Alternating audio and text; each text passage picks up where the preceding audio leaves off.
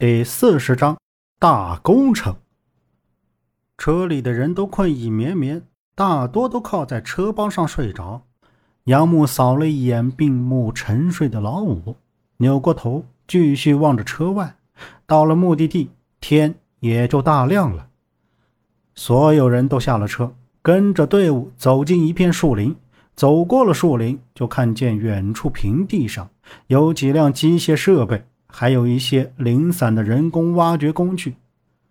再往前是连绵不断的山脉，近处的山已经被挖出一个山洞口，在洞口搭置了木头框架子。杨木一边跟着队伍往前走，一边扫视着周围环境。老五用胳膊肘怼了一下杨木：“别乱看，小心一会儿找你麻烦。”走了。老五说着，瞟了一眼前面的硬汉，快步向前走去。这片区域没有任何明显的地理标识。所有人走到机械设备旁，低头拿了工具，朝着山洞走去。杨木，我们不会真的去挖煤吧？这叫什么事儿啊？我可从来没受过这种待遇啊！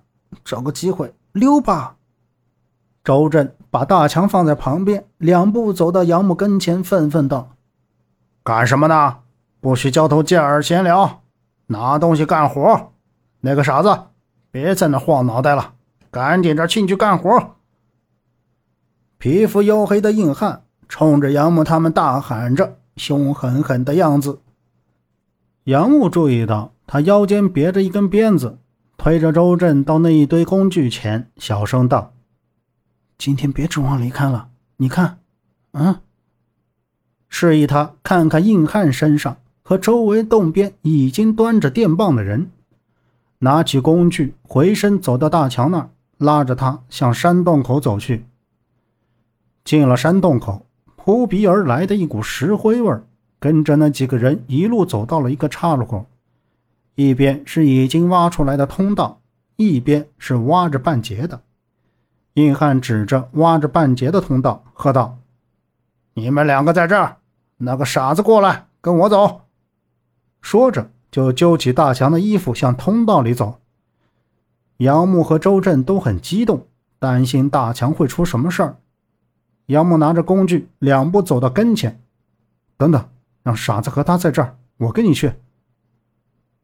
安排你在哪儿，你就在哪儿干。怎么这么多事儿？”硬汉皱着眉，不高兴地说道。杨木指了指大强的脑袋。你看他这个样子，肯定会耽误里面的工作进程。我知道这边只是清理一些石头，他们两个一起干挺合适的。硬汉瞪了杨木一眼，眼珠转了一圈，松开抓着的大强的手。好，那你跟我进去。告诉你们两个，上午必须把这些石头清理干净，不然没得饭吃。杨木，你小心点放心，我会看好大强的。周震虽然有些不情愿杨木和他们分开，但是也由不得他，凝视着杨木的眼睛，看着他点头离开自己的视线。杨木跟着硬汉走到通道最前面，又拐了一个弯，看到前面已经有几个人在用手里的工具挖掘了。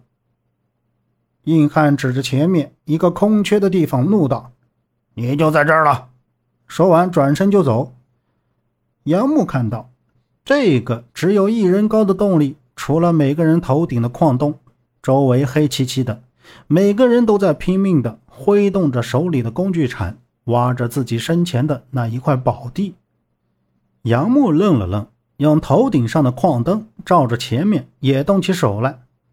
他铲了一下那层碎石头渣子。正当他奋力地挖着，突然有人敲了一下他的肩膀。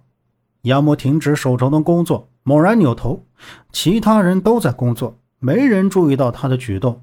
他望了望两边和身后，回头继续手里的工作，接着又敲了他一下。杨木这才察觉不对劲儿，紧握手里的工具，心不由得揪了起来。本集播讲完毕，感谢您的收听。